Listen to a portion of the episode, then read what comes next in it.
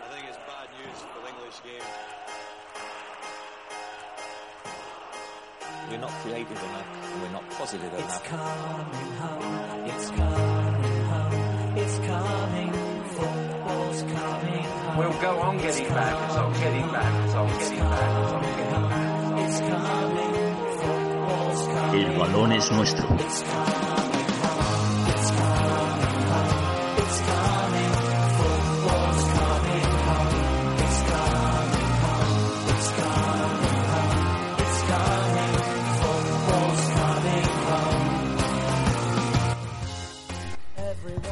Hola Internet, bienvenidos a un nuevo capítulo de Even Podcast, el último de, de esta temporada, nuestra segunda temporada, capítulo 23.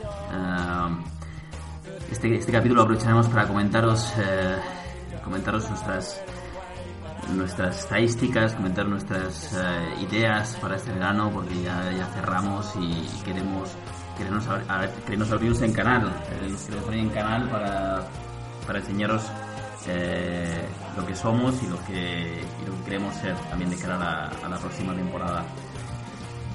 Antes, eh, y como siempre, eh, me gustaría presentar a, a mi amigo, mi gran amigo eh, Johnny B. Wood desde, desde el otro lado del Atlántico. ¿Cómo estás? Según David, Javi, oyentes de Ben Podcast, saludos de Santo Domingo como siempre, bueno, como casi siempre. Hoy sí que estamos en, los eh, despachos y estudios de Ben Podcast aquí en, el Caribe. Y nada, bien, muy ha una temporada muy, muy intensa. Comenzamos creo que en septiembre, octubre. Hemos hecho eh, investigaciones eh, muy, muy, muy interesantes y hoy es un programa un poco de valoración de fin de temporada y también un poco de lo que hemos estado comentando ahora en, en- en- fuera de antena, un poco esas propuestas para la próxima temporada, tantas propuestas que hemos recibido de- de- por parte de, de- todos vosotros, de los oyentes, y que vamos a adaptar, por supuesto, a- para, para la- el próximo año. ¿no? Y bueno, y como siempre tenemos a, a nuestro experto, al especialista, a- al friki de, de los datos y el fútbol, que es eh, Javi Basqueman. ¿Cómo estás, Javi? Arracha León, eh, good evening para los oyentes desde, Good evening. desde Estados Unidos. Eh, bueno, eh, estamos bien aquí, emocionados por, por hacer este, este programa de final de temporada, este especial, que nos llevamos a analizar la trayectoria no solo del programa, sino de las principales eh, ligas europeas. Emocionado por un lado y, y entristecido por otro, porque hoy he obtenido una, me han dado una bofetada de realidad al, al descubrir que, que Bilbao es una ciudad magnífica para muchas cosas, pero un buen Bermud se encuentra dentro de esas cosas. Entonces, ya sé que este es un tema off topic, pero es una denuncia que me gustaría hacer en los medios, que estoy muy decepcionado con la, con la calidad en general que, que hay de- del Bermud en Bilbao. Hoy he estado con, con mi novia y la verdad es que hemos buscado en Google reseñas cuál era el mejor vermut del casco viejo y nos hemos llevado una gran decepción. Así que intento, intentaré que el programa este me anime un poco. Eh, es muy complicado el tema porque ya se han acabado las principales ligas del mundo, pero bueno, esperamos inter- intentar levantar un poco el ánimo. Un saludo a Juan María Burto, también de, de parte del podcast, también para que tome nota. Un saludo a los hosteleros de Bilbao.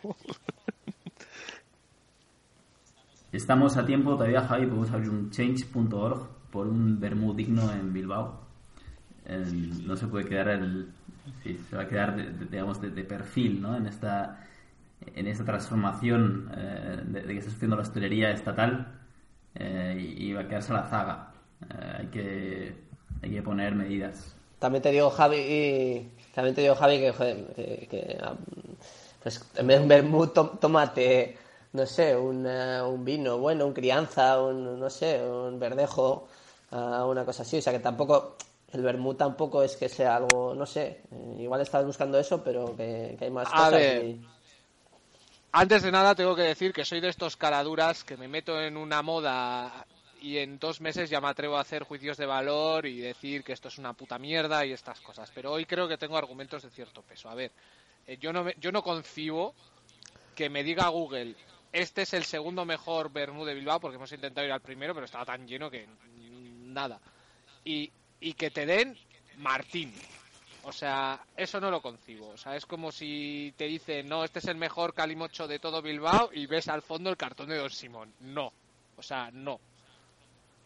Yo, Pero Javi, el vermú es una moda extra- es una moda extranjera, o sea, es una moda que viene de, del Estado español y, y yo creo que sí, es, una, es un acto de eh, resistencia, ¿no? La filosofía de tu club, teniendo en cuenta la filosofía de tu club, está claro que, que Bilbao está en, en la línea, ¿no? De lo que, de lo que podría ser eh, la hostelería, una hostelería tradicional que no se, no, no, no- no se atreve, ¿no? A traer elementos extraños.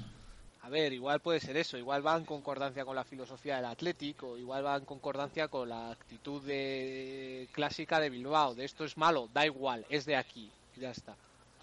Pero no puedo transmitir otras palabras y otros sentimientos que no vengan de, de la más humilde y sincera decepción. Bueno, pues esa ha sido la valoración de Javi Baskeman del fin de temporada de Athletic. Muchas gracias, Javi.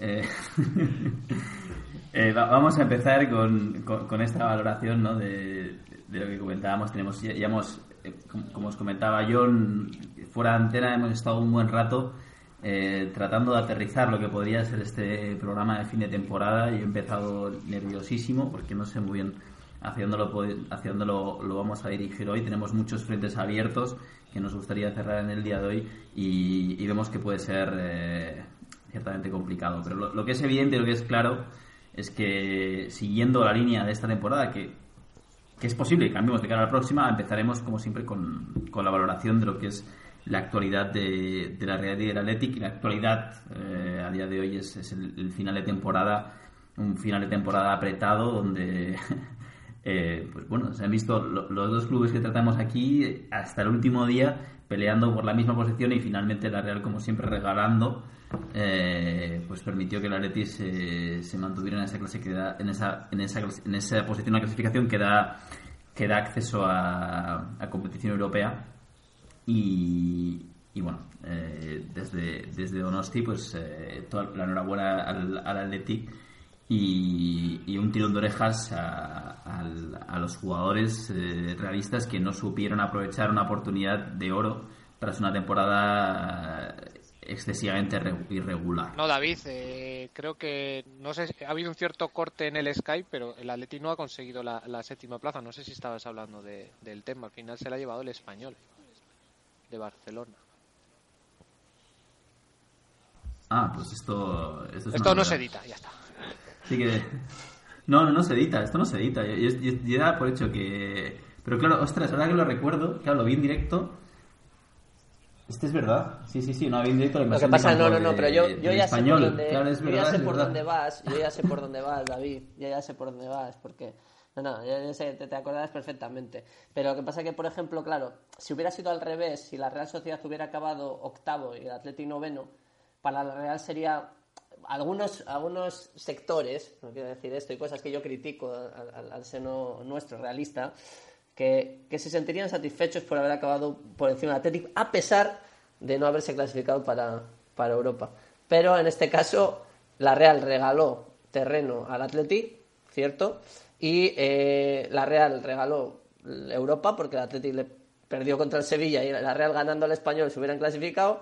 Y luego el Atlético pues también regaló porque al final le va séptimo y el Español le adelantó en la última jornada. Por lo tanto, no es satisfactorio para el Atleti el hecho de haber terminado por encima de la Real y no haberse clasificado a, a- a Europa. Pero bueno, No, no, yo, yo, yo de verdad no, no me acordaba de este tema y, y esto se ve en podcast, es un, un podcast amateur y, y yo trabajo y hago mis cosas y, Tengo y- vida. y- y es que, sinceramente, eh, estaba en, en- en la entrevista de trabajo, que hice una entrevista de trabajo hace poco y, y- y la hice con, con un seguidor del Athletic y, y claro, cuando él me restregó por la cara que el, el Athletic había quedado por delante de la Real y en ese momento interioricé que el Athletic se había clasificado para Europa cuando realmente vi que, que fue el español, pero, pero ya es como que esa sensación de, de- de derrota que, que tenía interiorizada ya la, también la, la ligaba a- a- al éxito del Athletic, pero no, no, el Athletic también ha fracasado, así que no tenéis en este caso nada que restregar. Al menos, al menos la Real ha cumplido su objetivo de la temporada, que era ganar al Athletic. Ya aunque hubiese quedado decimoquinta, pues da- ya hubiese dado igual porque ha ganado los dos partidos al Athletic y ese es uno de los principales objetivos de, la, de, de que se fija la Real cada temporada. Felicidades, David. Y, y bueno, y- fantástico. No, eso no, eso no es así, no es así, Javi, pero yo creo que es, es un, es un partido bonito, o sea, tú que eres un, un experto en derbis, eh, me dirás que, el- que el derby del, del Athletic es, es contra, contra Rayo Majadahonda, o sea, quiero decir, pues bueno, hay un partido muy especial en Euskadi y, y- y ganar este partido, pues, en- con la dificultad que tiene a día de hoy alcanzar eh, pues títulos en, en, en España, pues eh, por qué no decirlo, es, es, un, es una pequeña victoria, ¿no?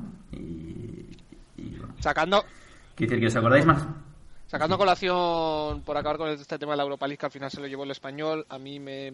Bueno, yo tengo un amigo que es, es aficionado a Perico y parecía que hubo invasión del campo y todo. O sea, yo en cierta parte me alegro porque es gente que lo va a saber disfrutar y, el Athletic no ha sabido, no ha sabido visualizar eh, ese objetivo. Las malas lenguas dicen que era por no acortar las vacaciones.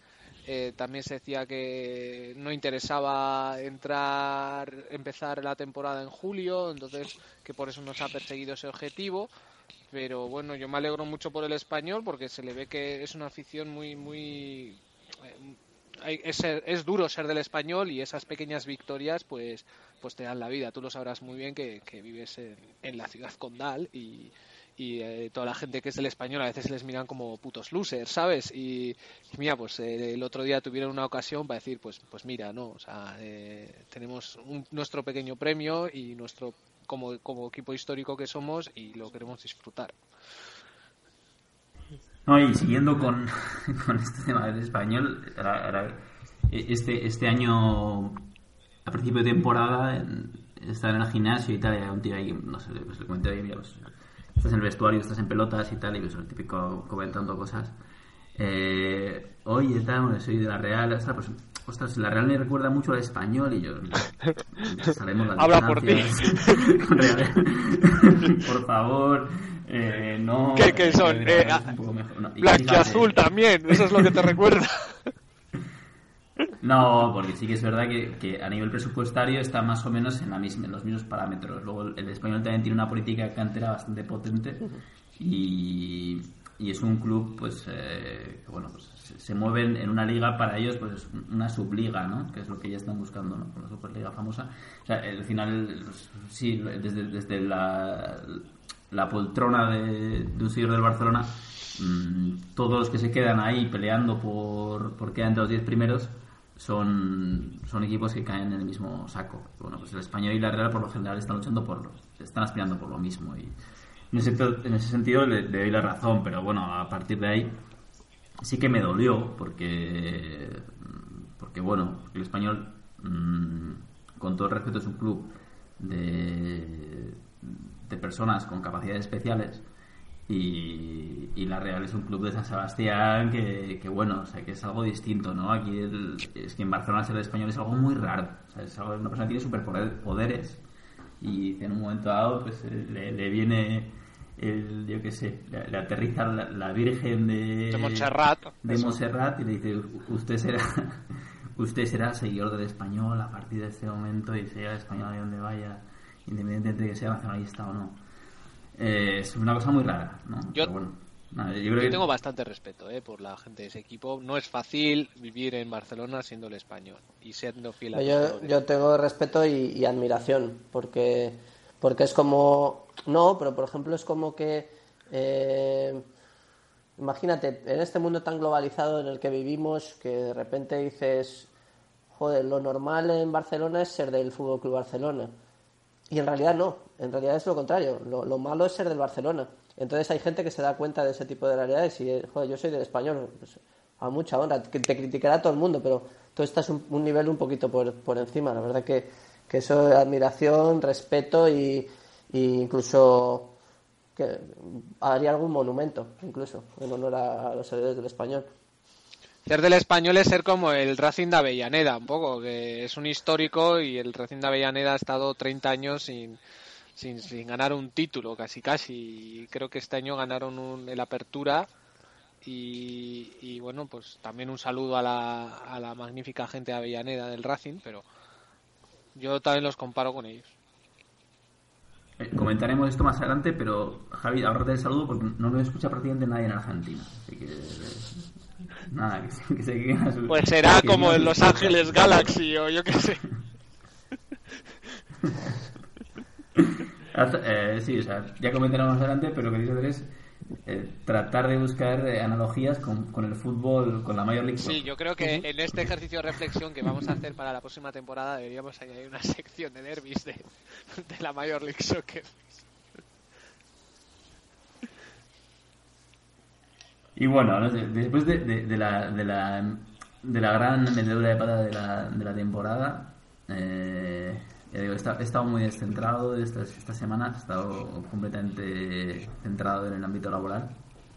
Y, bueno, con, hoy, sí que lo, lo he, utilizado y me he centrado en, en, el, en, en- en qué, pasa, qué está pasando en la Real, qué es lo que qué es lo que ocurre ¿no? con este mercado de fichajes que está siendo apasionante, pero, pero que en este caso, pues eh, por, por la razón ya os comento, ¿no? En- eh, estoy pues un poquito en esta inestabilidad laboral, tratando de, buscar alternativas, pues no, no me centro tanto en esto, pero, pero la verdad es que yo te he visto muy activo en, en Twitter, eh, siguiendo la, la actualidad realista, todo el movimiento, eh, creo que eh, te- recibía un, un WhatsApp por un lado de un amigo que me decía, ostras, esta llegada de Portu, súper ilusionante, y yo le decía, ni fu ni fa, y me decía, no, no, es que en Even Podcast estáis diciendo que esto es magnífico, que la llegada, de Portu es, fenomenal. Bueno, eh, nosotros seguimos mucho la actualidad Chururdín, nos metemos un poco en el mundo Twitter, que hay diversas opiniones eh, y suenan varios nombres. Pues, eh, por ejemplo, el nombre de Portu, parece que la Real ya ha fichado al jugador del, del Girona, parece ser, porque todavía no hay nada eh, oficial, que también una de las cosas que estábamos comentando estos días con, con la afición era que imagínate que con el escándalo que hay ahora de, de las apuestas en el Valladolid, imaginaos que el Valladolid desciende y el Girona se queda. Y si el Girona se queda, puede ser que se echen, a- se echen atrás en la venta de, de, de- de Portu. Pero parece ser que está muy avanzado. Parece que Portu, de hecho, se estaba, se estaba casando ahora. Tenía, tenía la boda de él y se estaba casando y tal, y cuando volviera, pues que se iba a anunciar oficial el 1 de julio y tal. Y parece que la Real no iba a pagar la cláusula completa, creo que eran 10 millones de euros, parece que iban a negociar algo.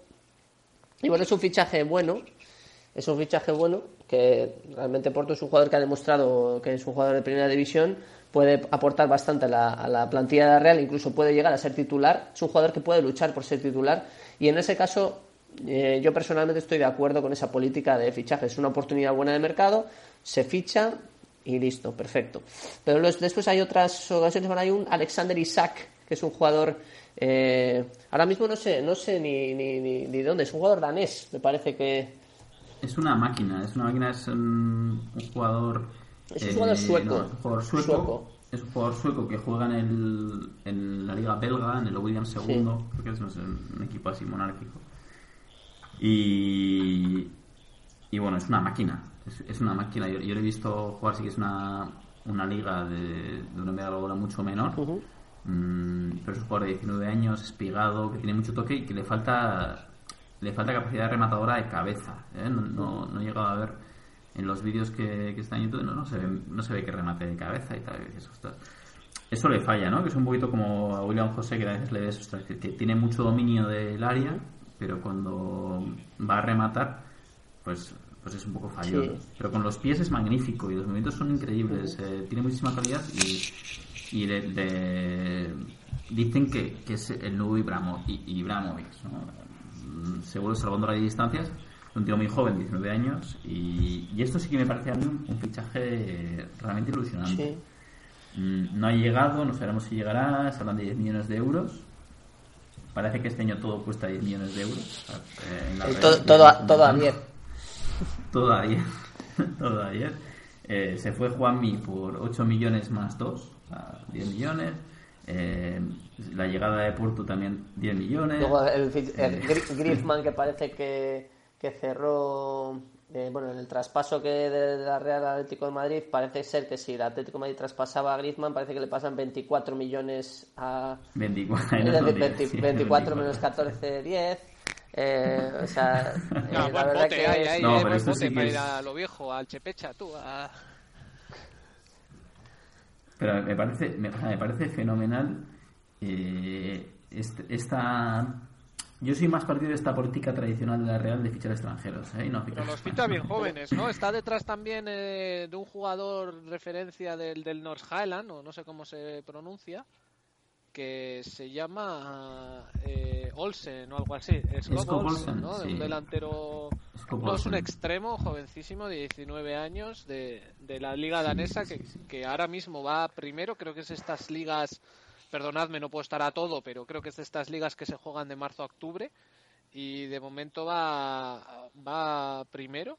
Y bueno, pues. eh, eh, bueno, pues hay que, hay que sacar un poquito de tiempo, Javi, para analizar esas, esas ligas. Este es un, es un fenómeno. Es un fenómeno que también cuesta 10 millones de euros. Ah, pensaba que yo era un no, ¿no? No, no. También, también, Tú también, también. pero- No, pero este tipo es, es me recuerda mucho a, a Januzaj y, y bueno, tiene menos cartel, es más joven y, y sería también, pues, es un poco el sustituto natural de, de Januzaj que parece que no, pues bueno, de momento no ha aportado lo que se espera de él en la Real y está en duda. Es que su presencia- está en duda prácticamente, sin exagerar, el, el 30% de la plantilla de la Real. Es una cosa Sí, bárbara. está en El- venta, ¿no? Ahora mismo,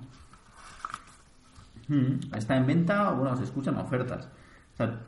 Haciendo así una, una contabilización rápida de, de lo que es el- la plantilla actual de, de la Real, mm, considerando las tres salidas que son la, de Moteo, Sandro, eh, ya hemos comentado, de fiasco absoluto, o sea, la muerte, Sandro, el escarnio eh, nacional, ¿no? una cosa bárbara, el tío no metido un gol en todo el año, o sea, algo loco que yo estoy, a mí me ha gustado ese hecho, o sea, yo, he disfrutado con eso, he disfrutado del fútbol viendo jugar a Sandro y esperando que no me tira gol, para ver si seguía acumulando días sin marcar gol, porque era algo bello de ver, o sea, a mí me gustaba, era un desafío, a ver qué pasa con Sandro.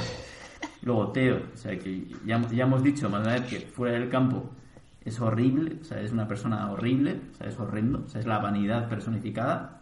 Eso no, no, no le quiero ver en. O sea, no le, yo no le quiero ver en el Chepecha. Yo no quiero que en el Chepecha ponga una foto de Sandro, o sea, de Teo. ¿no? De Sandro puede ser. Pero de Teo no quiero ver una foto del Chepecha de, de Teo. Sea, no quiero que Te- Teo esté en San Sebastián. Prefiero que no. Prefiero que se vaya a otro sitio. Y luego Juanmi, eh, la otra salida, ¿no? Que sí comentábamos, bueno, Juanmi, un tío así malhumorado, ¿no? Que ya comentamos que cara de pocos amigos, pasando el perro. Pero, pero bueno, que ha aportado mucho a la Real. Ha quedado mucho a la Real y, y es una pena que se vaya, pero él decidió irse y se va y se va por... ¿Cuánto se, por cuánto se va? ¿Cuánto, cuánto hemos dicho yo? 8 más 2, 10. 10 también. 10 millones de euros. Entonces, bueno. Es el un precio base, la- tú. Es, co- es como, es como Bueno, estos restaurantes al- de pueblo que, que el, el menú de fin de semana, la comida de fin de semana siempre son múltiplos de 20. Pues aquí es igual. Entonces, bueno, estas son las salidas seguras y luego posibles salidas que tengo, a- que tengo anotadas. Buen Pardo también, ¿no? Eh, sí, bueno, desde. O sea, eh, voy, voy por canteranos así que no se han consolidado ¿no? y, y voy haciendo un poco un análisis. ¿no? Gorosabel, pues una persona que, que no, no aporta mucho, o sea, que de momento se va a ver si, si gana minutos. Merkelanz, un poco lo mismo, se lesionó, o sea, pobre chaval que se lesionó el primer partido que jugó, primer minuto, lesión de gravedad, no ha vuelto a jugar. Pues bueno, sale del club para, para tratar de recuperar su, su estado de forma natural y, y- y para que la Real pueda evaluar si es, si es un jugador apto para, para el fútbol de alto nivel. Y, Kevin Rodríguez, otro de los, eh, bueno, pseudo canterano, ¿no? que, en su caso, ¿no? Eh, internacional por, por Portugal, eh, que, se, le- busca una salida para que demuestre por fin que es, que es un lateral de, garantías, que no, lo ha llegado a demostrar en la Real y la, la han adelantado por, por la izquierda en este caso. caso de Llorente, Ronald- Bau- Bau- Bautista, que me lleva a comentar, antes de entrar en el caso Llorente, Bautista, un delantero que, que hemos, que hemos ha destrozado, o sea, que hemos destrozado en la Real, un delantero que venía de ser uno de los máximos voladores eh, a nivel europeo en categorías inferiores, o sea, era una máquina, era, un- era un- una persona que estaba dotada con, con la capacidad de marcar goles en cualquier situación y posición y lo hemos destrozado dándole muy pocos minutos y, ojalá que, que se le recupere fuera. Salidas de canteranos, hemos comentado. Salidas de canteranos que no han llegado a, sacar la cabeza o que lo han hecho de una manera mediocre en la Real. Salidas, salidas ya más, eh, más controvertidas. La salida de Rubén Pardo, comentabais. Rubén Pardo se piden por él 10 millones de euros. Pero no acaba contrato. ¿Qué pasa que acaba contrato? En- No acaba contrato, eh, se le pone en el mercado y, y parece ser que tiene cartel. Espera, pero espera, es- cierto espera, cartel. pero de todas formas son 10 millones de euros eh, para Rubén Pardo y múltiplos de 100 para si es el Atleti el que llama. ¿no? Como- Es una cláusula especial, me parece. Precio península y precio Sí. península y Baleares, ¿no? Eso es. Sí, sí, sí. O sea, bueno, en el caso de Rubén Pardo, eh, parece ser que se considera que está tapando. Está tapando la llegada de nuevos jugadores y, y no, y no convence 100%. ¿Por qué?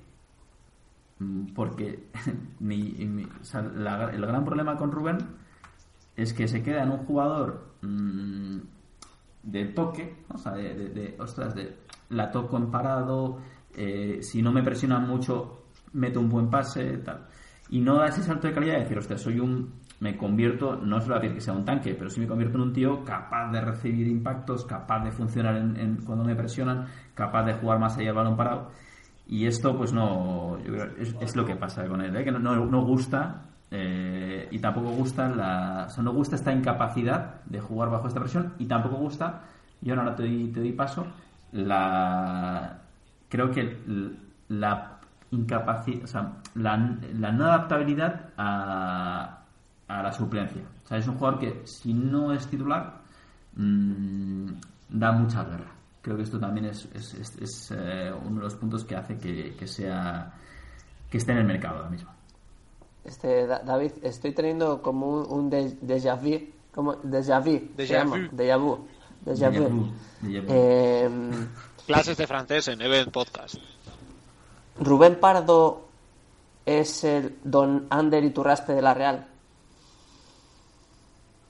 Pues me, me lo dirás tú, porque no, no, no, no he entrado ahí a profundizar en Eso- en eso es una acusación de- gorda, ¿eh? Es, es una pregunta al aire eh, que si se confirma es grave, pero lo dejo en el aire para, para que se pueda ir porque tiene, tiene muchísimas similitudes, porque es un jugador en el que nunca ha sido titular indiscutible en la Real, salvo bueno cuando empezó que era muy bueno y tal. Tuvo, tuvo una oportunidad cuando la salida de Ilarramendi al Real Madrid, de- bueno, al, al no debe ser nombrado Fútbol Club, y ahí eh, Rubén Pardo tuvo una oportunidad de consolidarse en el bloque del 11 de la, de la Real, pero que no debió funcionar. Eh, tuvo una baja de rendimiento considerable, lo mandaron al. Betis, en el Betis tampoco tuvo actuaciones estelares. Y bueno, no sé, Claro, pero lo que quiero decir es que eh, el, el tema es que estamos comentando cosas como que nunca ha llegado a dar un, un paso adelante y meterse titular y tal, pero sigue teniendo peñas a su favor, tiene, sigue teniendo fans, porque en Twitter hay gente, bueno, me recuerda a los defensores de, de Iturraspe en, Bilbao, o sea, defensores, pero vamos, eh, siempre mi equipo y cosas así y tal, y nunca, nunca ha demostrado nunca ha demostrado ser un jugador de, de- de titular de la Real, un titular de un, de un club que quiere aspirar a Europa. Entonces, claro, es algo que yo, yo lo que lo que diría ahora, eh, desde el entorno realista, es ya, nos la jugamos a tope un año con Rubén, si funciona bien y si no, eh, lamentablemente pensamos en el futuro. O se toma una decisión de ya prescindir, prescindir de él, pero ese tipo de jugadores que les siempre les falta algo, les falta algo, les falta algo, les falta algo, eh, no llega un momento estamos hablando de fútbol de élite y al final aquí los, los eh, señalados, los elegidos son los que los que se deben de se deben de quedar, porque estoy seguro que en la cantera de la Real hay muchos jugadores que también se lo merecen y, y- y tienen que tener su oportunidad. Y para terminar, bueno, eh, es- bueno, no sé si que te- queréis comentar algo más de Rubén Pardo así. Sí, yo iba a soltar Sí, un vale. comentario, Sí, sí, iba a soltar vale. un comentario muy random que, que puede que sea muchas risas o puede que haga el mayor ridículo de la historia. Eh, yo concibo el mercado de fichajes como un cartel de un festival de música, ¿no? Que tiene los nombres importantes arriba. Entonces, eh, Rubén Pardo sería como de esos grupos que están ya más con el tamaño fuente más, pequeño, pero que bueno, que, que siguen siendo importantes y que, bueno, pues igual algún equipo se siente atraído por este jugador. Yo lo veo y que no suene mal este comentario, pues como un animal un poco abandonado así, que a nada que le hagas un par de caricias, yo creo que puede responder. Y para mí es un jugador que debería estar, si se pone a la venta, eh, en la. Bueno, tampoco por tonto, no hay mucho donde elegir, pero bueno, en, en el punto de mirada de- del Athletic, eso sí, pagando la, comisión que, o el sobreprecio del, del precio que no es Península y Baleares. Entonces,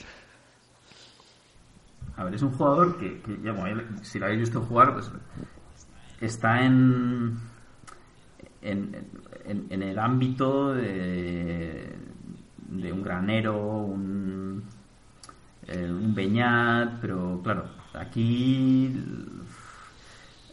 eh, la calidad de, de- estos jugadores depende mucho de su estado emocional, es mi sensación. O sea, son jugadores que no tienen, quizás si tú eres un jugador, eres un panzer, un tío que corre y tal, ostras, pues tú entrenas y, recorres eh, yo qué sé, 13 kilómetros por partido a una intensidad brutal y al final eso te sirve para triunfar.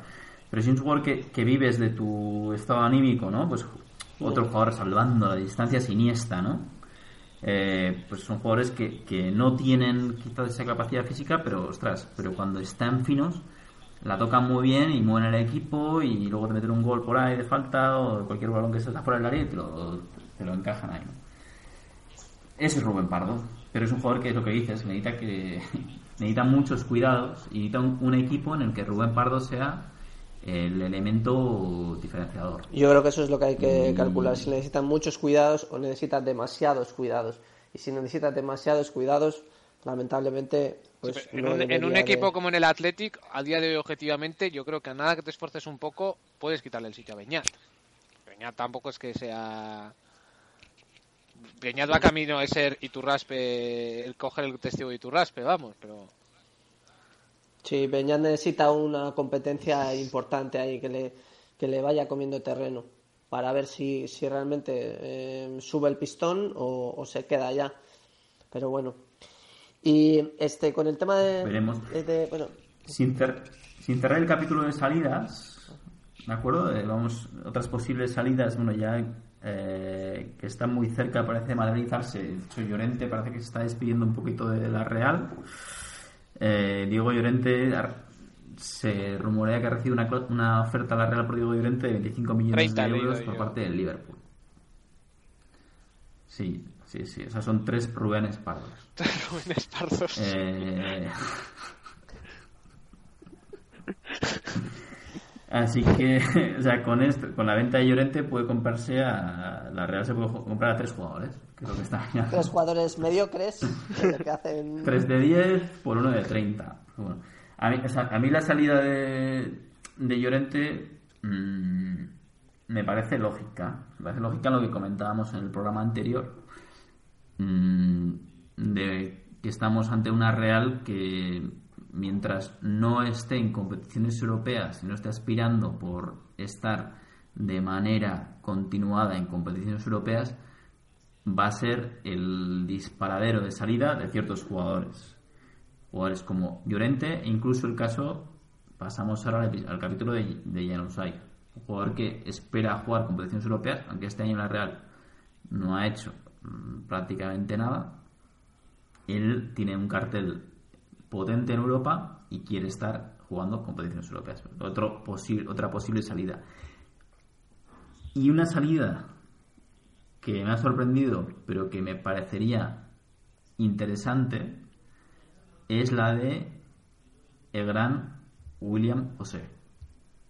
Creo que está demasiado acomodado en la Real y no ha dado el rendimiento esperado esta temporada y la anterior se, ha qued- se quedó a las puertas de hacer una gran temporada, pero tampoco llegó a eso. Yo creo que mm, se le podría dar otro año, pero, pero está tapando, tiene una ficha muy elevada y está tapando la, pos- la posibilidad a otro delantero centro de referencia con más hambre. Eh, si recordamos, en el último partido contra el español, donde la Real se jugaba el, eh, el billete Europa, falló un gol cantado. Y esto lo ha hecho más de una vez eh, durante la presente temporada. Por lo cual, si se pueden sacar eh, tres Rubén Pardos por él, me parece eh, una salida interesante. O sea, no sé a cuál será ahora mismo el precio, no lo he llegado a ver, pero si la Premier viene con 30 millones de euros o con 25, no importa, me parece que, que con los jugadores que estarán encima de la mesa, incluso el caso de Borja Mayoral o Scobolsen, Isaac, etcétera, ellos son jugadores que podrían tener más hambre, más ganas y, y hacerlo mejor en la demarcación. Así que, bueno, no sé. Este es el, el- son las posibles salidas. Que es, que es una temporada en la que hablábamos de transición, pero pero parece que se va a cerrar con la temporada de la, de la criba. O sea, cambia muchísimo la plantilla cara al año que viene. Sí, yo creo que, pues lo hemos comentado alguna, alguna vez, que mm, al final la Real es un club que, que tiene que ir ascendiendo, tiene que ir poquito a poco ascendiendo y la, la política de fichaje se debe de basar en traer jugadores mejores a los que, a los que tienes. Por ejemplo, el fichaje de Borja Mayoral, como he dicho, porque Portu es una oportunidad de mercado buena. Portu va, llega a luchar por ser titular, a luchar de verdad por ser titular, porque es un jugador muy competitivo es un jugador de primera división. Perfecto, son 10 millones, perfecto. Pero después dicen, eh, en Twitter hemos escuchado muchas veces que dicen, no, vamos a fichar a Borja Mayoral para que sea el sustituto de, de William José. O sea, siempre buscando sustitutos de los titulares.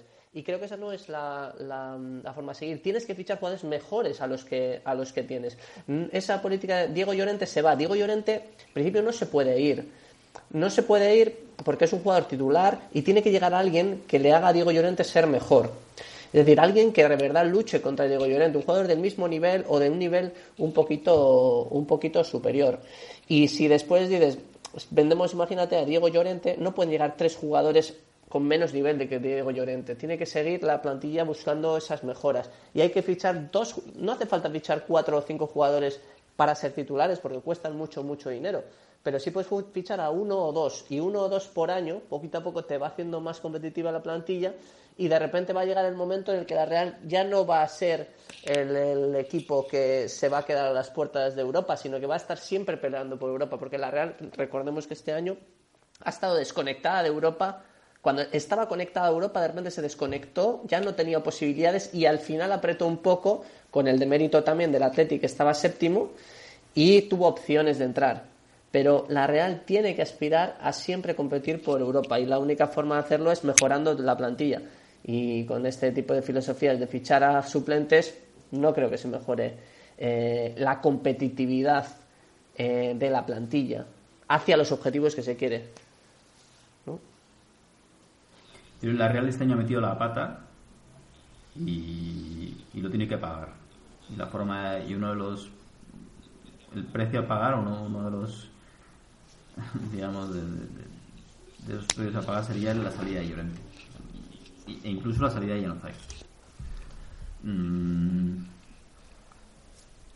eran jugadores que estaban en la Real esperando que la Real fuera un equipo mínimo de Europa League y cuando no se ha cumplido con esto pues tienes que darle al reset sabiendo que tienen las arcas bien llenas pero traer jugadores con hambre y no jugadores que estén deprimidos esta temporada que estén diciendo es que va a ser lo mismo que el año pasado no, sé quiero jugadores que vengan y me gusta esto me gusta que jugadores de, de ligas pequeñas que quieran tener proyección en, en Europa y, que estén dispuestos y que para ellos sea un premio eh, jugar a la Liga Española y, y que no estén todo el año pensando en no, porque no vamos a jugar a Europa este año tampoco, tal. Mm, y que se les quede pequeña casi la Liga Española, que no sé.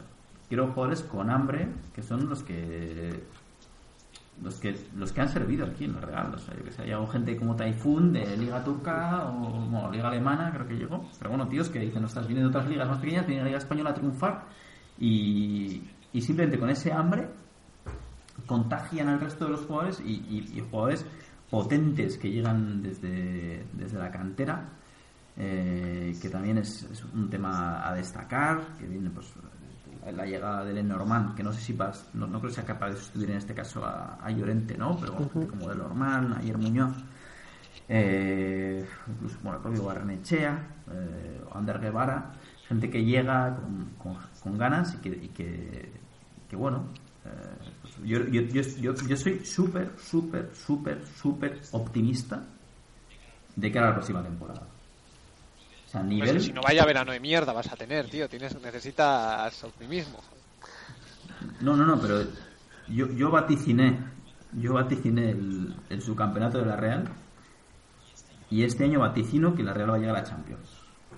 Uy, Y lo dejo aquí. uy, uy, uy, Oye, eh, es- El, exclusiva. el- el año pasado en ¿Eh? estas fechas yo dije que Francia ganaba el mundial también. En balones nuestros somos unos gurús, tío. También dijimos que Cristiano Ronaldo iba a fracasar en el Mundial y el primer partido hizo un hat-trick. Pero bueno,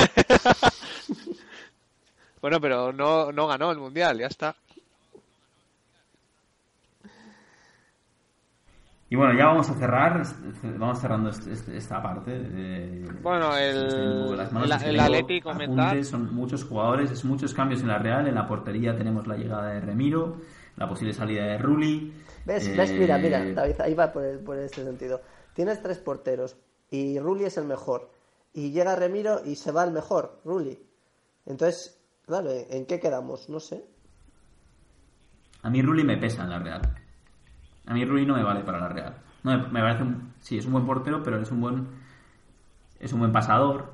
mm, eh, es, es un buen parador en manos a mano. Eh, tiene buenos reflejos. Pero me está vendiendo todas las jugadas a balón parado. Y cada vez que hay, un- una jugada a balón parado, estás con el miedo en el cuerpo. Y el fútbol actual está muy, muy marcado por este tipo de jugadas. Así que mm, no sé, no sé cómo funcionará Remiro. Espero que, que, que la Real esté mirando un poquito en esa deficiencia, busque, busque parar lo parable, dar garantías donde hay que dar garantías y no parar lo imparable, que quizás es lo que hace Rulli a veces. Mira, vayamos paso a paso. Hagamos primero que es lo que hay que hacer. Y y, y si un portero domina lo que hay que dominar, pues quizás puede dar un paso a dominar lo que lo que es más, compli- más complicado o, o más inalcanzable. Veremos. veremos, no sé, no, cono- desconozco a Ramiro, no sé si vosotros conocéis mejor, pero creo que no ha llegado a debutar tampoco en Atlética. así que. Veremos. veremos. no ha llegado a debutar ni ha llegado a renovar. Eso es. Sí, pero digamos que Rulli, mi, mi apuesta segura es que seguramente se vaya por 10 millones de euros también. Así que ve- veremos, no, no sé, veremos, no sé. Eh, pero una, una Real, como vimos, pues en, en convulsión, en cambio total, pero muy ilusionante por, por los jugadores que parece que pueden llegar, muy ilusionante por los jugadores que están en un momento de madurez total en su carrera, pues como puede ser el caso de Yarramendi, el caso de Yarzábal, el caso de Merino, eh, no sé, en, la defensa pues destacaría Raúl Navas, destacaría Aritz Lustondo, son jugadores que están ahí, o sea, que están que tienen peso y que, que son la Real Sociedad y que si están rodeados de, de, de figuras eh, con ganas que vengan de la cantera, de, gente que venga de fuera, es una conjunción, es un momento eh, muy especial para la Real. Son momentos donde la Real siempre ha, destacado. El año pasado se cometieron errores con la llegada de Sandro, Teo, etcétera. Bueno, este año limpieza y una Real eh, más reconocible es lo que vamos a tener, es mi sensación. Bueno, pues ni qué decir tiene el Atleti de Bilbao.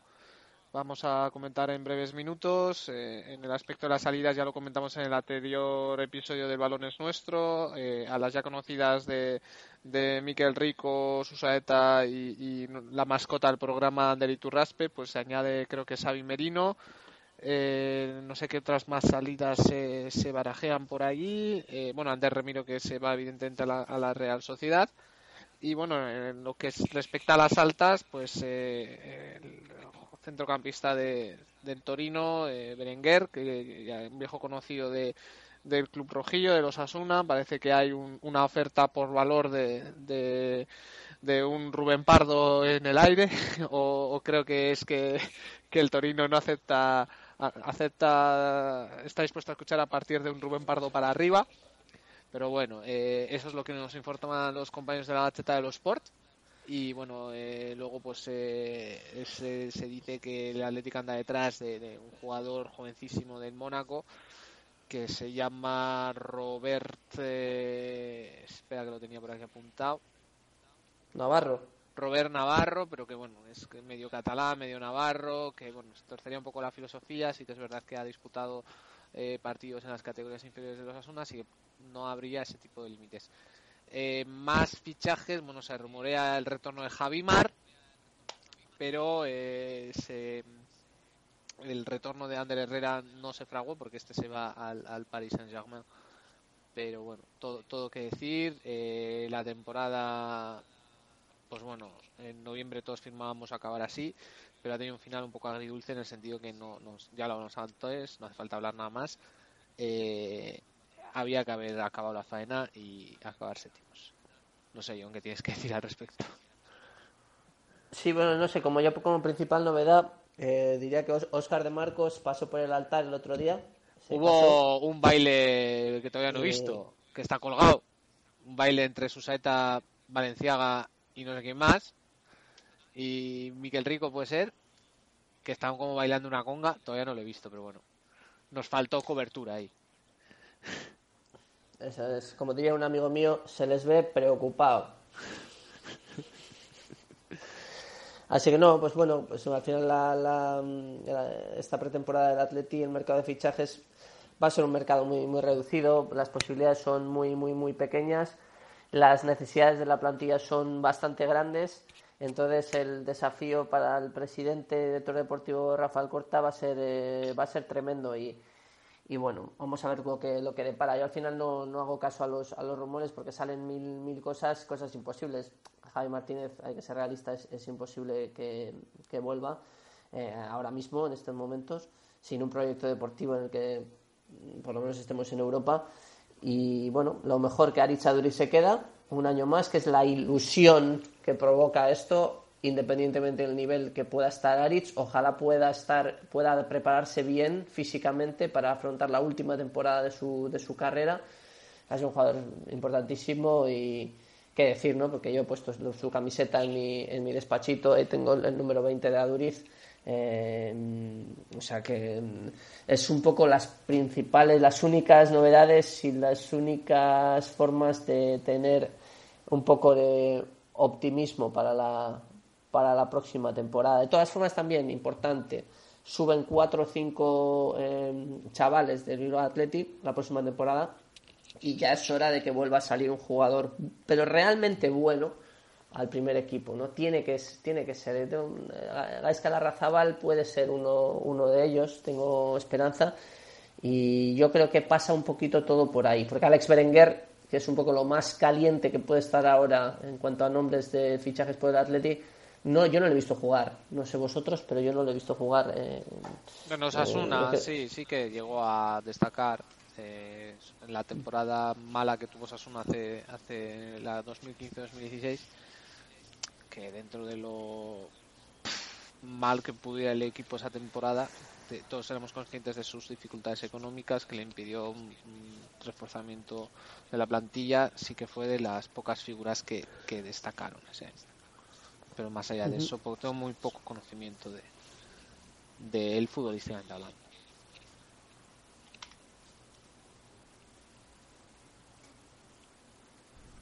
Bueno, pues, eh, Yo, yo me enrollo como una persiana hablando de la Real. Ya, ya lo siento, eh, me he comido No, mejor, así no trabajamos los demás.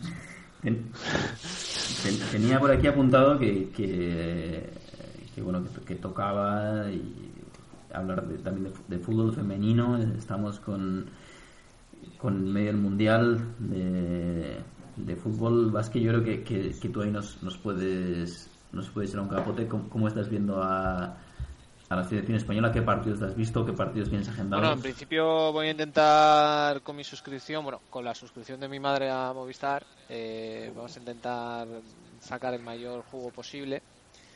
Eh, la verdad es que son unos horarios bastante raros porque as- así como crítica a la organización del mundial, eh, hoy es domingo, eh, se ha jugado el último partido que era el Inglaterra-Escocia y nos plantamos a las ocho y media de la tarde y, y yo hasta mañana a las seis no tengo droga, o sea, no sé, no sé qué tipo de organización, porque si se quiere visibilizar, el fútbol femenino, mi primera crítica hacia la organización de la FIFA es que hay un, se plantean unos horarios televisivos que no invitan a, bueno, sí, mañana hay un Canadá-Camerún a las 9, pero bueno, en lo que es el fin de semana.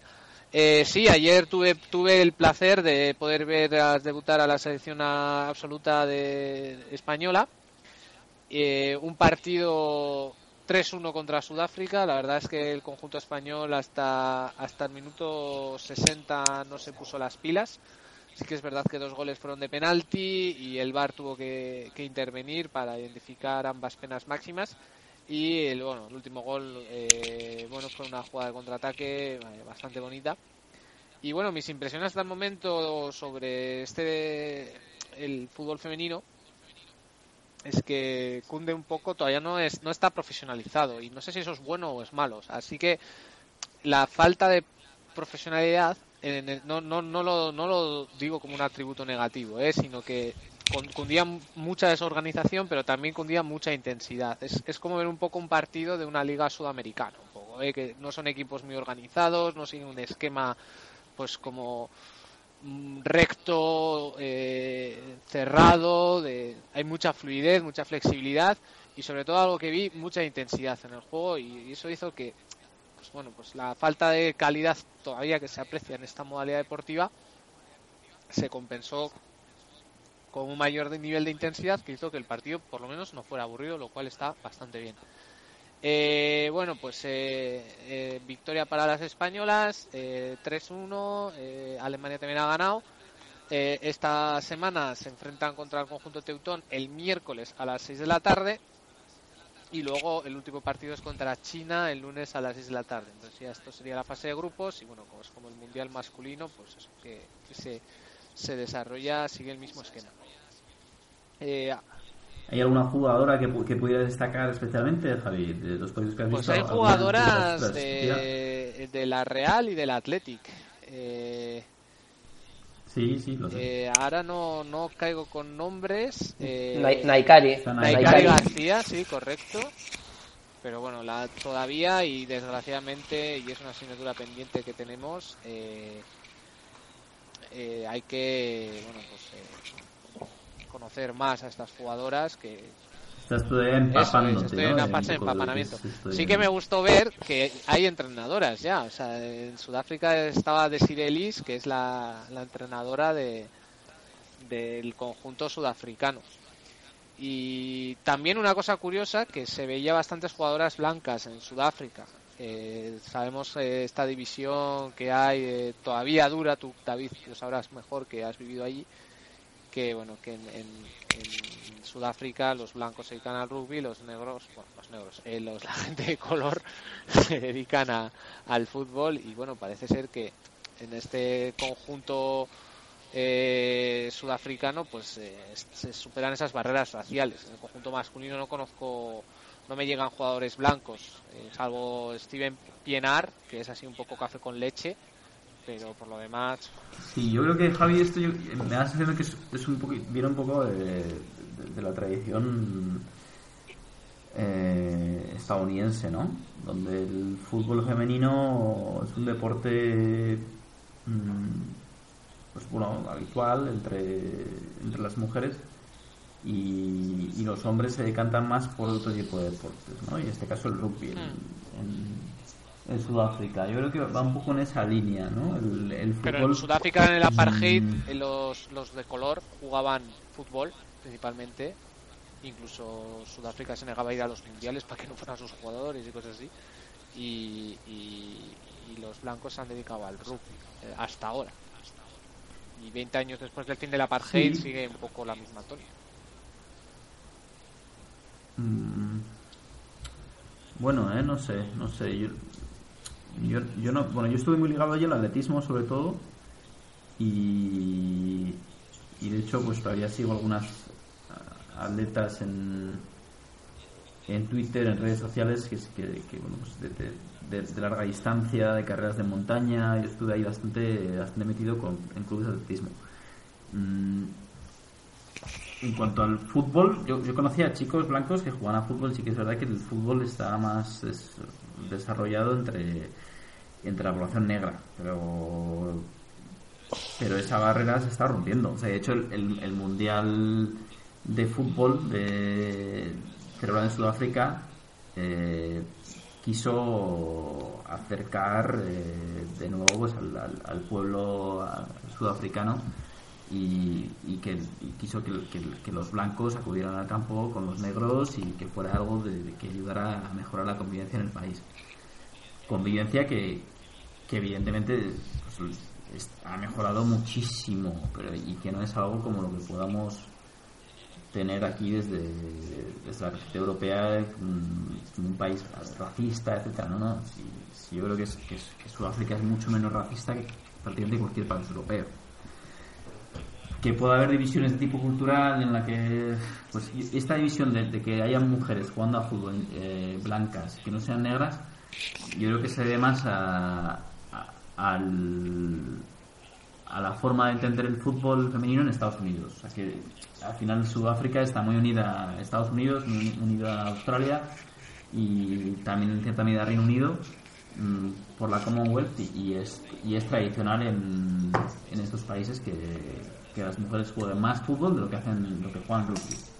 Entonces yo entiendo que en las escuelas, en, las universidades se, fomenta el fútbol eh, femenino y, no sé, no, no creo, no creo que exista esta división que sí que se vive en el fútbol, en el, en el ámbito masculino, en el, eh, por la parte femenina, sino que el, no sé, es, es, habitual que las mujeres jueguen a fútbol allí, o es, mi sensación, ¿eh? Como se da en Reino Unido, etcétera. yo no estoy, estoy dando en bucle, pero es esto. Bueno, no, simplemente destacar ese detalle, ese detalle curioso y bueno, eh, sí que bueno, pues vemos que esta edición del mundial eh, tiene bastante más visibilidad. Ya de las últimas, la- sobre todo la última temporada, eh, ya lo comentamos en el, como ¿qué, qué episodio fue? Chapelduna, o cuál fue el de fútbol femenino Sí. Pues eh, que se había duplicado, triplicado las audiencias de la Liga Iberdrola, que es la liga de femenina de primera división, y bueno, pues sí que sí que está bien para reconocer el trabajo que hacen estas estas jugadoras. Eh, sí se notó que no estaba lleno el estadio, pero que bueno, se había una afluencia bastante bastante considerable en el estadio del Ocean de, de Le y bueno pues eh, eh, veamos a ver cómo se desarrolla. Eh, dentro de dos años es el europeo y yo creo que esto va a seguir un, una, una- un ritmo exponencial de que bueno, pues cada vez más y más y más va, va a ocupar espacio televisivo pues eh, el fútbol que desarrollan las mujeres. Y Javi, ¿el fútbol para o el fútbol, el fútbol sigue? Ahora que la siempre sigue. Siempre sigue siempre hay fútbol el fútbol siempre sigue. O sea ha acabado eh, la Champions pero la Champions vuelve este mes. O sea eh, este mes ya tenemos ya tenemos ronda preliminar de la Champions que ya es la, la anterior a la, a la a la primera ronda clasificatoria. Tenemos a los clásicos que no fallan el, Lincoln gibraltareño el Santa Coloma. Y bueno, este año entra, yo creo que fue este año que ya la, la UEFA admitía Kosovo en el, como federación de fútbol y ya tenemos el primer equipo kosovar. Bueno, mm, miento, a ver, no, no creo. Alguna vez algún equipo kosovar habrá jugado alguna ronda preliminatoria de cualquier liga. Lo que pasa es que ahora entra dentro como representante de la Federación Kosovar de Fútbol. Y bueno, eh, luego tenemos el Trepenne, que es la representación de San Marino en esta ronda preliminar. Pero bueno, luego eh, tenemos las Q1, Q2, Q3, Q4 y que ya definirán la fase de grupos. Algo curioso en la fase de grupos es que eh, ya sabéis que cada país se le asignan X plazas de Champions en función de su coefici- coeficiente UEFA. Y lo más curioso de este año es que tanto que Austria, yo creo que por primera vez tiene una plaza directa para fase de grupos y la va a ocupar el Red Bull, Sal- el, Red Bull Salzburg. Eh, así equipos curiosos que ya tengan clasificación directa, también el Racing Genk y bueno, el Red Bull Leipzig que ha conseguido clasificarse directamente. Eh, luego en la última ronda está tu querido Krasnodar, del cual albergas un preciso recuerdo, David. Y bueno, pues ya en la Q1 ya tenemos equipos muy interesantes, pues como tenemos al Dudelange de, de- de la ciudad de luxemburguesa, donde, donde mi empresa tiene una planta de fabricación de vidrio. Bueno, tenemos al Bate Borisov, tenemos al Celtic, tenemos, pues, eh, no sé, eh, tenemos a, a, pues qué sé, tenemos al, al Dundalk irlandés, tenemos equipos el Astana, el Rosenborg, el Maribor, el Slovan Bratislava, un clásico de estas rondas que es el Serik Tiraspol, que nunca consigue llegar a Champions, alguna vez ha conseguido acceder a alguna plaza de la Europa League, pero bueno. Y luego pues ya en la segunda ronda tenemos equipos como el Olympiacos, el PSV, Basilea, Dinamo Zagreb. Tenemos un verano muy interesante, yo propongo un programa para seguir un poco cómo va estas rondas clasificatorias. Sí, de hecho hemos tenido una charla ¿no? antes de- del programa y, es que no nos ha quedado claro si, si este es el último de la temporada o haber más. O No, como temporada se cierra, luego hay pretemporada. eso pretemporada. Claro, si como entramos en bucle, digas que es bucle, no, el fútbol no para. Y, claro, John, John y yo éramos más partidos de decir, no, es que claro, eh, a mí ya me cuesta. O sea, yo este fin de semana que no está jugando la Real, me falta me falta algo. Sinceramente, ¿eh? No es una cosa, no estoy. eh, no estoy posando, ¿eh? no, es, no es una sobreactuación, a mí me falta. A mí me falta eh, seguir el partido de la Real y, y tengo cierto vacío. Y me, y me he puesto a, pues, a hacer otro tipo de cosas, plantear qué voy a hacer este verano. eh, no sé, no sé, yo no sé tú qué, qué plan tienes, John, pero bueno, yo estoy pensando en irme a, a Islas Feroe este verano. Ostras. Y, y estaba mirando workaways para ir este verano con, con mi chica, no sabemos dónde es en agosto, o cuando iremos a, eh, pues quizás a trabajar ahí en un bote o a trabajar en alguna casa rural de por ahí, sea una mano y, y conocer la cultura peruense. Ostras, interesantísimo. Pero ya te digo, tengo, tengo un, un vacío, sí, o sea, tampoco es una locura, pero me, me falta algo. O sea, no, no sé tú, John, ¿cómo- ¿cómo, cómo llevas este, este fin Hombre, se acaba el tema de conversación Bueno. del café del lunes, del trabajo, eso es verdad. Ahí te, te. Sí, yo por ejemplo, la verdad que yo siempre suelo tomarme unas vacaciones. O sea, cuando o sea, es la final de la Champions, para mí es como el momento de que la temporada termina. Y me gusta seguir pues el tema ahora de las fases de ascenso a segunda, segunda B. Eso va a estar interesante, va a estar bonito. Eh, pero, por ejemplo, ya temas de la mm, ha habido Nations League. Creo que hoy es, de hecho, creo que enseguida La es la final, de la Portugal, Nations League. Y, y no voy a conectarme a, eso. Me parece que es algo como excesivo ya después de terminar la final de la Champions, poner a los jugadores todavía conectados para una, una competición que está inventada, que será todo lo interesante del mundo, pero a mí como consumidor de fútbol no me, no me interesa en estos momentos. El Mundial Femenino, pues la verdad que eh, es que estoy, estoy de vacaciones, o sea, no, no quiero meterme en más cosas de, de fútbol. Eh, sí que, por ejemplo, creo que hay Copa América el, el- mes que viene o así, pero no estoy, no estoy tampoco en ello. Quizá vea algún partido, pero estoy ya de vacaciones. Me gusta tomarme un par de meses o así para eh, reflexionar un poco, leer. Tengo un montón de revistas panenca de artículos eh, eh, interesantes para, para leer, pero ya es bueno también tomarse un poquito de, de vacaciones y luego en agosto, pues con muchas ganas, sobre todo de que empiece la Premier League, que es un poco la competición que más me gusta, y luego, por supuesto, de seguir a, a Atleti y la Real todo- todos los fines de semana. Pero lo dicho, estoy de, estoy de vacaciones. Sí, de es- hecho, me estoy terminando ahora por fin, ya, eh, es que la, la habréis escuchado mil veces, pero ya este, a ver si hoy, entre hoy y esta semana, me termino el libro La paz como revolución, por fin, del libro de la doctrina. Eh, es una doctrina, una, perdón, una, una doctrina, un, un eh, doctorado de, de una, eh, del conflicto colombiano, de una de las guerrillas que estaba ahí, que era el M-19, un poco cómo se formó el M-19, cuál era la realidad en Colombia y, y cuál, o sea, todo lo que conlleva un proceso de paz, la negociación con un gobierno, etcétera. Eh, este libro profundiza mucho en eso y ya por fin llevo mucho, mucho tiempo con esto abierto y quiero quitármelo encima este fin de semana. Por eso mis pensamientos están más en, en otro tipo de cosas que en el fútbol. Mm, Fijaos que yo el fin de semana me fui ahí casi me compro un puzzle. O sea, que mi, mi vacío es... Bueno, y. Ja- Javi, vacío es Javi que se ha ido de. Ah, Sí, sí. Eh, bueno, yo ahora tengo para el verano. Bueno, el, el tour empieza obviamente. eh, la, se- la segunda división alemana siempre empieza a finales de julio. Creo que la Championship también empieza sobre esas fechas. Eh, bueno, tenemos eh, pues, el triangular del Goibar y cosas así. Y bueno, sí que es verdad que son Rubén Pardos, eso. O sea, son unidades de medida mediocres, tío. Y, por, ci- por cierto, Rubén Pardo acaba de tuitear ahora Felicia de La Rioja. Y le he puesto que estamos Y hablando Albert de- Rivera. en el podcast.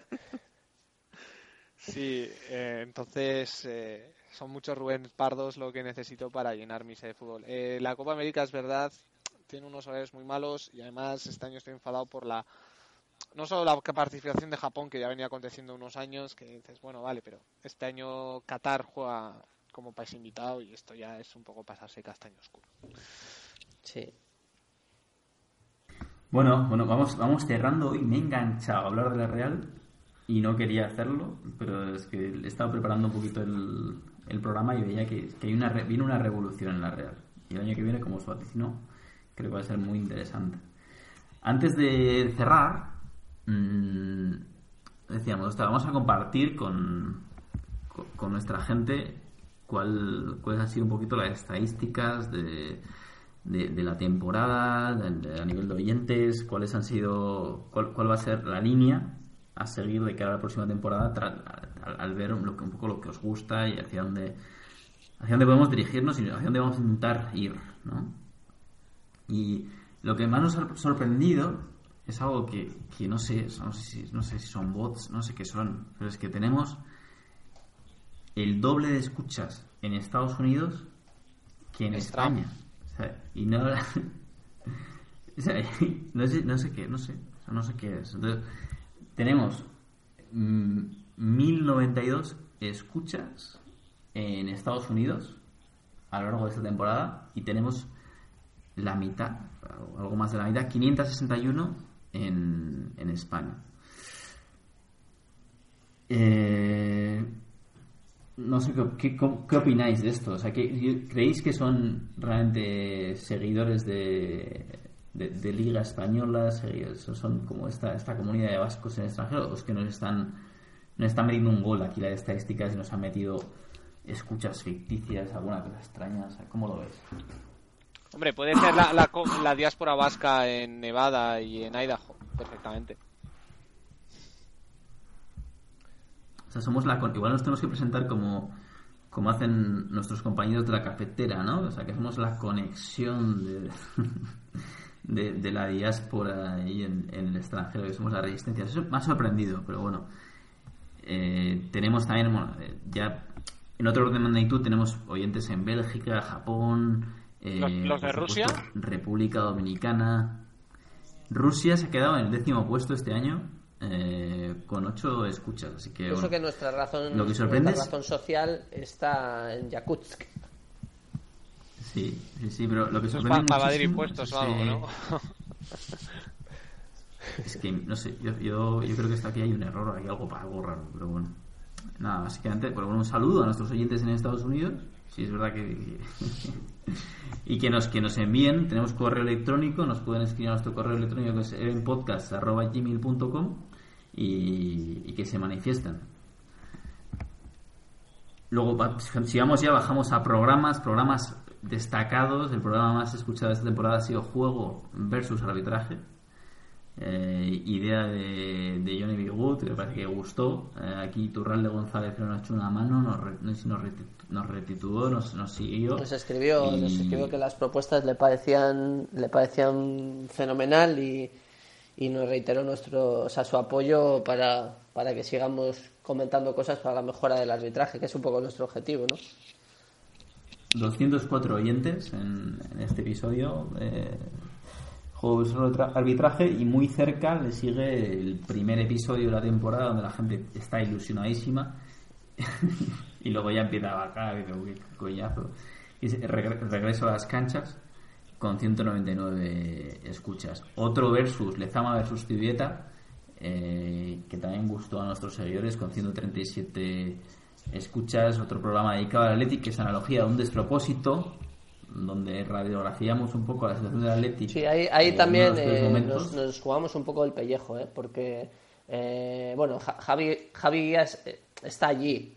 O sea, Javi está. O sea, ya, el problema se podía afrontar un poquito mejor. Yo venía de República Dominicana a Bilbao con unas críticas tremendas a, a, a Josu Rutia y a todo su colectivo y entonces eh, en el aeropuerto incluso cuando salí para coger la maleta y tal vi gente como mirándome un poco medio mal y tal y eh, se noté un poco como hostilidad y, y eso entonces claro dije mm, lo primero que pensé digo me, me he metido en un lío con las cosas que he dicho aquí y luego, bueno, al final provocamos que, que, que el ICEGI pudiera salir eh, presidente. O sea, esas- esos 200, ¿cuántos votos fueron, Javi? Como 300, 400 votos de diferencia. Yo creo que así. nosotros marcamos Igual, igual desestabilizamos un poco a, a- a- a- bueno, a Urrutia y a, toda su, su directiva o futura directiva o lo, o lo que sea. eh. Y ya por eso me mantengo un poquito en el exilio, por si acaso un par de años que se enfríe un poco la, la, la historia y, y ya veremos lo que lo que pasa. eh. Siempre lo he puesto en mi nombre, Javi, para que no te, que no te afecte y que no diga, no, todo, lo- todo lo malo yo, lo, dijo no, John. no he eh, sufrido no- ataques no a mi persona. Per- Perfecto. Entonces eso, pero bueno. Y bueno, terminando este, to- este top 5, eh, John Javi, bueno, tenemos el de la Superliga, ¿no? que es este monstruo que llega. Todavía hay rumores, ¿eh? No, no hay nada fijo todavía, ¿eh? Hay gente que son unos agonías, tío, y todavía no hay nada, simplemente rumorología. He estado un poco leyendo sobre el tema. Bueno, estaba No nuestro nuestro prócer, eh, Joaquín Aperribay, estaba comentando esta misma semana que, le parecía un auténtico despropósito. Y, y bueno, básicamente 2024 queda muy lejos, pero parece que se está fraguando algo ahí. Se está fraguando ahí este, este programa también en el que os agradecemos eh, el pues bueno, ese acompañarnos un poco en, nuestro debate y, que estéis ahí para, para escucharnos, que es un placer. ¿Qué hemos visto? Pues que, que tenemos que ir en, en una línea más, eh, más alejada de la actualidad. ¿no? Es un poco yo lo, eh, lo que hemos extraído, de esta, este resumen de temporada, este debate ¿no? que, que comentamos que vamos a tener interno.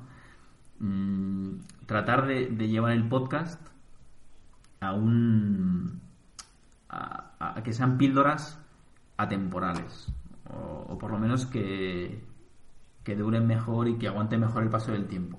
O sea, esta chapa que os he metido, por ejemplo, en, el día de hoy de, la planificación deportiva de la Real, mm, tratar de evitarla o, enfo- o enfocarla de otra manera, por lo menos, ¿no? Y estábamos hablando, pues tenemos muchos temas en el tintero, como podrían ser, eh, pues bueno, las apuestas deportivas o, o temas relacionados, pues como en este caso, ¿no? Pues igual podemos ir profundizando en, en modelos de modelos de, de- liga, ¿no? Si, si es el modelo de, la Superliga puede ser interesante o si hay otros modelos.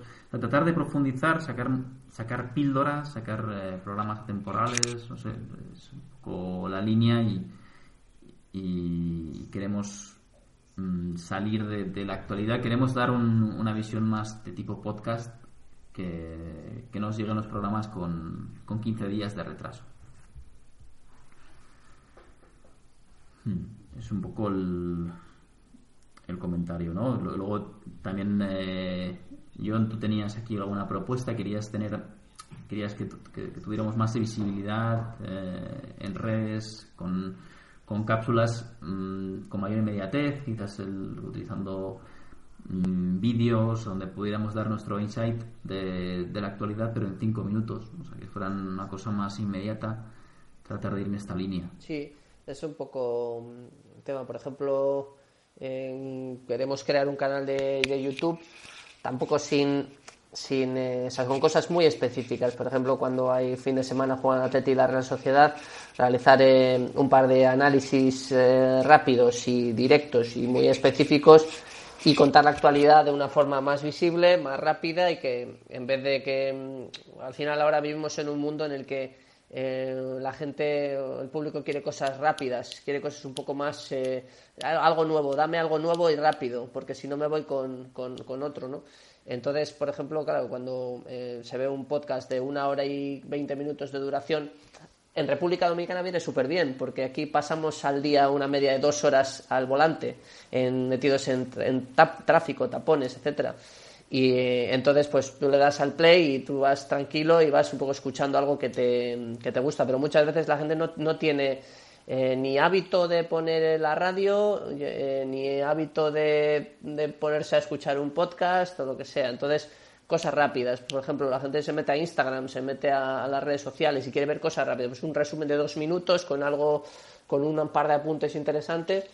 Y eso es un poco lo que queremos, queremos llegar a la gente de esa, de esa forma. Y después, ya eh, nosotros, como bien dices David, hacer unos eh, reportajes de podcast más con temas más definidos, temas muy profundos y que no se están comentando en los demás medios, o que quizá temas que sí que se están comentando en los demás medios, pero nosotros tenemos cosas extra que decir y cosas que nadie dice, ¿no? Y eh, que sea un poquito al final más dinámico hacia, mm, hacia la gente.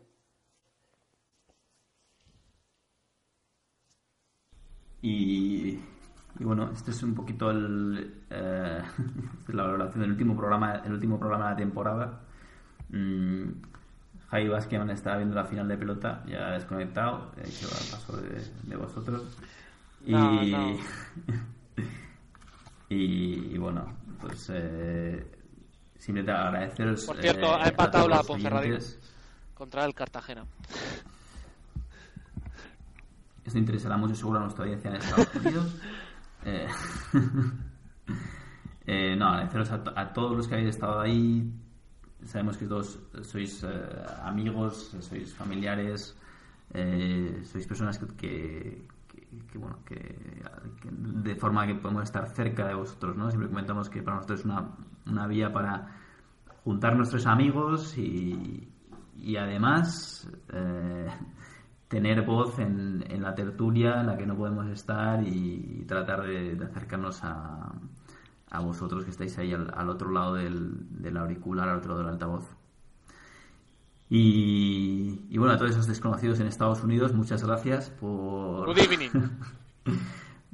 Good evening a todos eh, y, y nada, pues eh, muchas gracias y si queréis manifestados, por favor, estamos en estamos en Twitter, en, en arroba en podcast, estamos en, en, en nuestro correo electrónico, eh, evenpodcast arroba gmail.com, cualquier petición, cualquier comentario, eh, sé que muchos estáis deseando ver el torso desnudo de, de Javi Basqueman. Eh, esperamos eh, vu- vuestras votaciones, esperamos vuestros, vuestras peticiones. en- y, y nada, un, un abrazo y, y muchas gracias a todos. Un abrazo, Agur. Ahora a todos. eh, Bueno, un abrazo. Iba a decir algo, pero se me ha olvidado.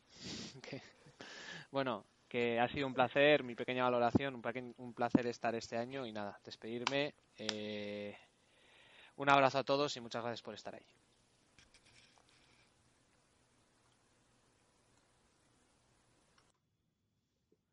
Ya está.